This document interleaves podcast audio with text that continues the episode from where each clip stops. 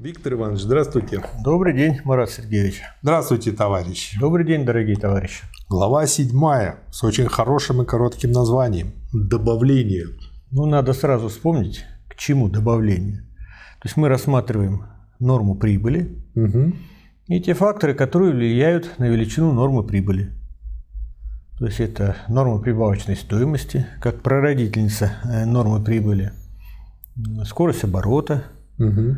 Капитала, э, экономия на постоянном капитале. И в, э, в прошлом, на прошлом занятии рассмотрели влияние изменения цен Угу. на эту самую норму прибыли. Ну, вот возникли вопросы, э, отдельные важные моменты, которые Маркс решил сказать, рассмотреть в отдельной главе, где, который назвал «Добавление». В том числе они касаются и критики ходячих буржуазных воззрений того периода. Да почему только того, сегодняшнего дня? У меня, я вот тут читаю, я просто вижу все сегодняшние воззрения. Допустим, как это мы вообще делаем в настоящем отделе, что масса прибыли, присваиваемая в каждой отдельной сфере производства, равна сумме прибавочной стоимости, производимой всем капиталом, вложенным в эту сферу. Даже и в этом случае буржуа не будет рассматривать прибыль как нечто тождественное прибавочной стоимости, то есть неоплаченному прибавочному труду, и не будет по следующим причинам. Первое.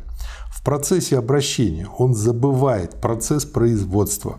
Реализация стоимости товаров, включающая и реализацию заключающейся в них прибавочной стоимости, ему представляется созиданием прибавочной стоимости.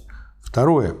Если предположить, что степень эксплуатации труда остается неизменной, то, как мы уже видели, независимо от всех модификаций, вызываемых кредитной системой, независимо от взаимного обмана и взаимного надувательства капиталистов и усилий каждого выиграть за счет другого, независимо далее от всякого удачного выбора рынка, Норма прибыли может быть весьма различной в зависимости от большей или меньшей дешевизны сырья, от большего или меньшего умения его закупить, в зависимости от того, насколько производительны, целесообразны и дешевы применяемые машины, в зависимости от того, более или менее совершенно общая организация различных ступеней производственного процесса, насколько устранено расточительство сырья, насколько просто и целесообразно организовано управление и надзор? И тому подобное.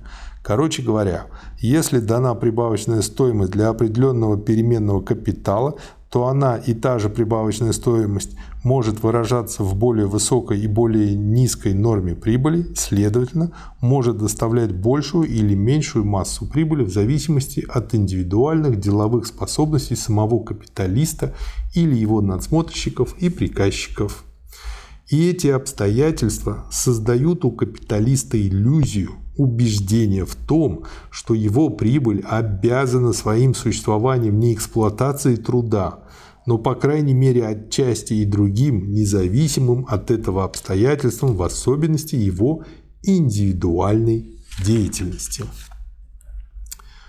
Увеличение нормы прибыли всегда происходит вследствие того, что прибавочная стоимость увеличивается относительно или абсолютно по сравнению с издержками ее производства, то есть с размерами всего авансированного капитала.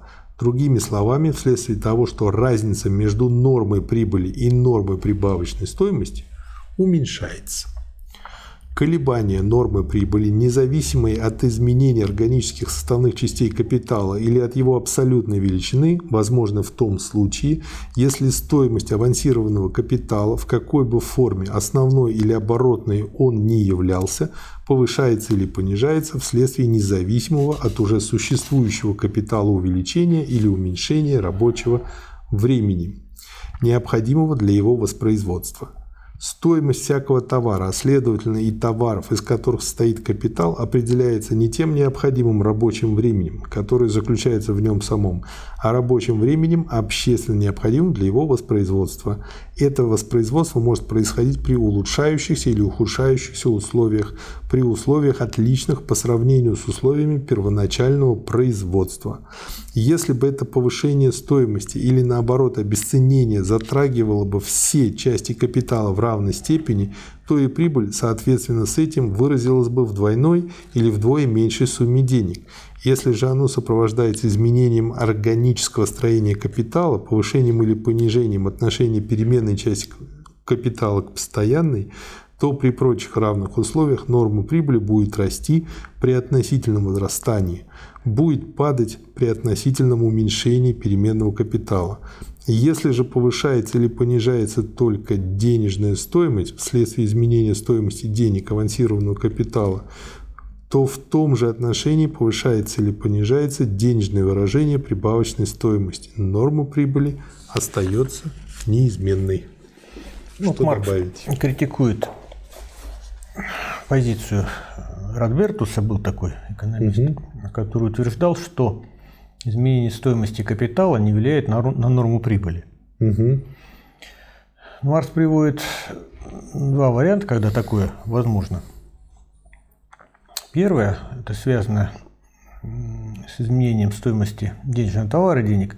Ну вот я пытаюсь привести примеры сегодняшней жизни – вот периодически угу. в разных государствах, в том числе и в нашей стране, изменяют масштаб цен.